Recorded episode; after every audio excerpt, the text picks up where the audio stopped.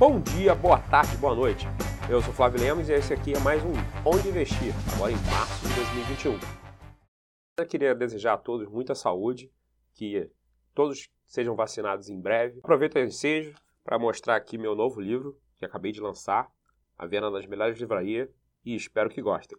Tratando-se de finanças, a diversificação é o único almoço grátis. Essa é a frase que a gente começa o nosso podcast de hoje, de Harry Markowitz. O mercado é volátil, vulnerável e imprevisível.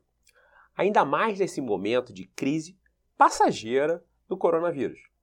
Nesse sentido, quanto mais você diversificar seus investimentos, maior será a chance de girar recursos e reduzir os riscos de prejuízos econômicos. Por essas e outras, não vale a pena depositar todas as suas fichas em apenas uma única opção. É praticamente uma unanimidade no mercado que o ciclo de corte de juros chegou ao fim, mas alguns economistas apontam que agora eles vão subir mais rapidamente do que se imaginava anteriormente, e isso interfere diretamente nos seus investimentos. Em fevereiro, os juros futuros americanos subiram bem mais do que o esperado. Isso impactou todos os ativos no mundo inteiro. Nosso objetivo é guiá-lo para o que realmente funciona em finanças e investimentos. Esqueça todas as falsas promessas rápidas de ganhar rios de dinheiro. As lições são simples, mas requerem prática e disciplina.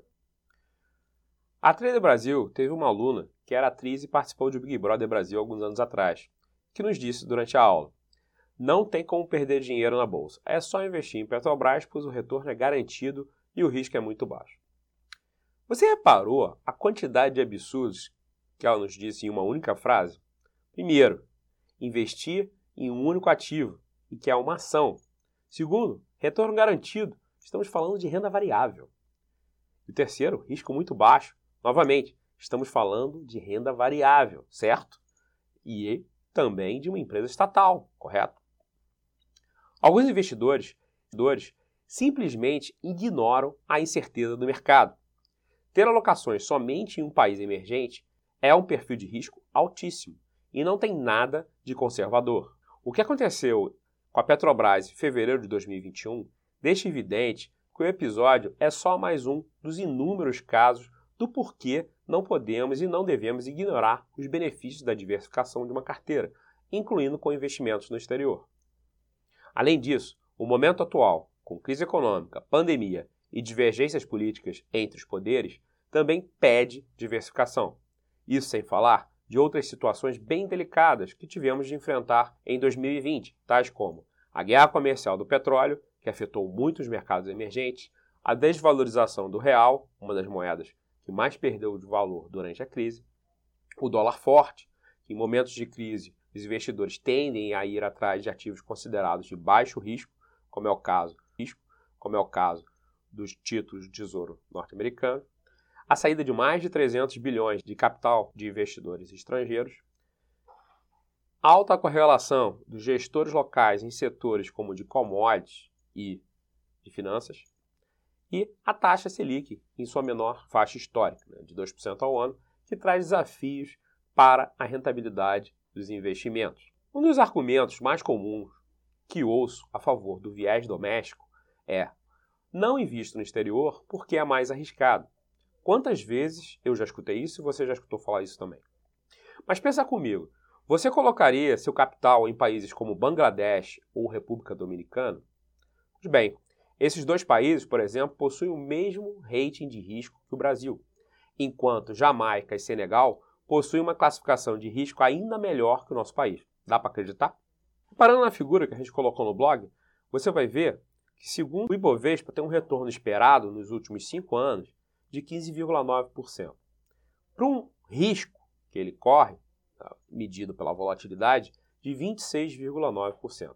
Enquanto que as ações globais possuem um retorno esperado nesses últimos cinco anos de 21,5%, com um risco menor de 18,3%. Então, ações globais têm rentabilidade esperada maior com risco menor. Portanto, se eu pudesse escolher um único conselho para te dar sobre investimento, seria evite o viés doméstico. Conhecido também como home bias, o termo se refere à preferência desproporcional em investir apenas no país onde a pessoa vive. E isso acontece com investidores no mundo inteiro. A explicação é muito simples. Buscamos investir em empresas que estão presentes no Não é um privilégio dos investidores brasileiros. Os americanos, os australianos, os europeus em geral fazem a mesma coisa. No entanto, a proporção é muito menor do que a nossa. Os brasileiros é 99% de investimento local, e os australianos 74%, os americanos 72%, e no Reino Unido, por exemplo, é 50%. Então, por que diversificar? Você certamente já ouviu falar a seguinte frase: não coloque todos os ovos na mesma cesta. Afinal, se a cesta cair, todos os ovos se quebrarão. Entretanto, se você espalhar os ovos por várias cestas, o que acontece? A perda de um único ovo não terá um impacto tão grande, já que você ainda conta com os ovos nas outras cestas. Então, falando agora a linguagem de finanças. Se um ativo despencar ou até mesmo falir, a sua perda será limitada à alocação naquele ativo. Exemplificando, se você investe 2% do total da carteira na Petrobras e ela caiu num único dia na semana passada, 20%, você teria uma perda, teria uma perda de somente 0,4% no total da carteira, que seria 2% vezes 20% negativo. Então parece razoável? Então lembre-se, você deve diversificar porque nós simplesmente não podemos adivinhar o futuro. Diversificação é uma certeza, previsões não. A diversificação torna o processo de investimento mais dependente da alocação e execução do portfólio, ao invés da natureza aleatória de uma previsão. Ignorar esse conceito é tomar riscos que poderiam ser facilmente evitados via uma boa diversificação. Então, como é que aplica a diversificação nos investimentos? Simples. Invista em vários ativos de classes diferentes. Isso significa, por exemplo, escolher mais de um título público, mais de um CDB de bancos diferentes, LCIs, LCAs de emissores diferentes. Títulos prefixados no Tesouro Direto são arriscados demais agora, na opinião dos analistas. Se a Selic subir mais do que o esperado, o investidor corre o risco de ficar preso em um investimento que paga menos. Preso em um investimento que paga menos. Outros tipos é se você investe em fundo imobiliário, escolha tipos diferentes de fundo imobiliário com gestores diferentes. Tipos são é, os híbridos, recebíveis, os galpões logísticos, então tipos diferentes. Se forem ações, se você for investir em ações, use vários setores e de países diferentes, ou seja, inclua BDRs na sua carteira, recibos de empresas estrangeiras negociadas no Brasil. Se for investir em fundos de investimento, invista em vários fundos de investimento, que seja uma parte de inflação, crédito privado, debêntures incentivadas, multimercados internacionais e de gestores diferentes, inclusive internacionais. Ou seja, não bota tudo no banco e use todos os fundos daquele banco. Né? As corretoras têm gestores diferentes, fundos diferentes e tipos diferentes de fundos. E aqui inclui também os ETFs, que são fundos negociados em bolsa que seguem um determinado ativo ou índice. Tem ETF de ouro, de prata, de China, de Europa, dos Estados Unidos. O próprio ETF do Bovespa, que é o BOVA11, contempla mais de 65 ações em um único fundo. Então, através da diversificação, você estará minimizando as incertezas dos seus investimentos. O interessante da diversificação é que um ativo pode compensar a perda de outro ativo, evitando perdas maiores na carteira. Em determinados meses, as ações do Brasil podem cair, mas podem também serem compensadas pelo retorno do dólar, ou de BDRs, ou do ouro. Logo, o retorno negativo de um ativo pode ser compensado por outros ativos da mesma classe ou de classes diferentes. Na prática, como devo diversificar minha carteira? Primeiramente, primeira coisa é avaliar seu perfil de investidor, perfil de risco e seus objetivos de investimento. Verifique o capital inicial que você dispõe e o quanto irá investir mensalmente. Depois escolha as classes de investimento e os ativos que irá investir. Investir fora do Brasil não implica necessariamente investir fora do Brasil não implica necessariamente em ter exposição cambial, como ao dólar, por exemplo. Há fundos disponíveis nas corretoras aqui no Brasil, tanto na versão em dólar, que tem exposição cambial, quanto em reais, que oferece proteção contra a variação cambial. Ou seja, nos fundos em reais, investidores não precisam se preocupar com as grandes oscilações do dólar, pois os getores já estarão protegidos contra apreciações ou depreciações da moeda. A diversificação global funciona. Mesmo investindo em diferentes fundos locais, ainda assim vai existir uma camada comum que será inerente ao risco Brasil, ou seja, sempre vai existir uma certa correlação entre os ativos domésticos.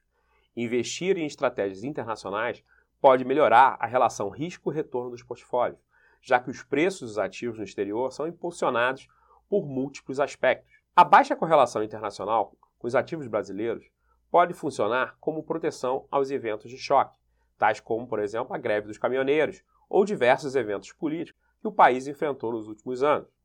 Em tempos de estabilidade local, se torna cada vez mais importante diversificarmos nossa carteira com ativos internacionais.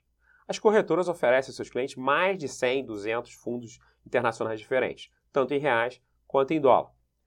No blog .traderbrasil.com eu explico mais um pouco sobre a teoria moderna do portfólio, as fórmulas e o porquê das coisas. Se você é um cara chato como eu, quer saber o porquê das coisas, vai lá que tem as fórmulas, como, como faz a contabilidade. Mas uma das coisas que eu posso adiantar aqui rapidamente para resumir é o seguinte: é que quanto menor for a correlação dos ativos, menor será o risco do portfólio resultante. O que é a correlação?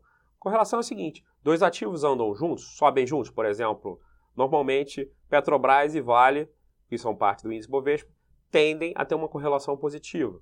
Agora, é, de repente, Petrobras e Suzano Celulose podem ter correlações negativas, como aconteceu. que não tem nada a ver, um sobe, o outro fica de lado, não tem correlação praticamente nula. É, correlação zero. Então, a ideia é você ter ativos com a menor correlação possível para você ter um menor risco desse portfólio resultante. Então, a estratégia é combinar investimentos com correlação negativa para equilibrar a sua carteira e reduzir os riscos dela. O investidor, portanto, não deve subestimar o poder da descorrelação, que é um recurso extremamente poderoso. E como disse Markowitz, é o único almoço grátis do mercado. A diversificação é o único almoço grátis do mercado. Qualquer dúvida para montar sua carteira, conte conosco. E eu sou Flávio Lemos e esse foi mais um Onde Investir. Cadastre aí no nosso blog e receba atualizações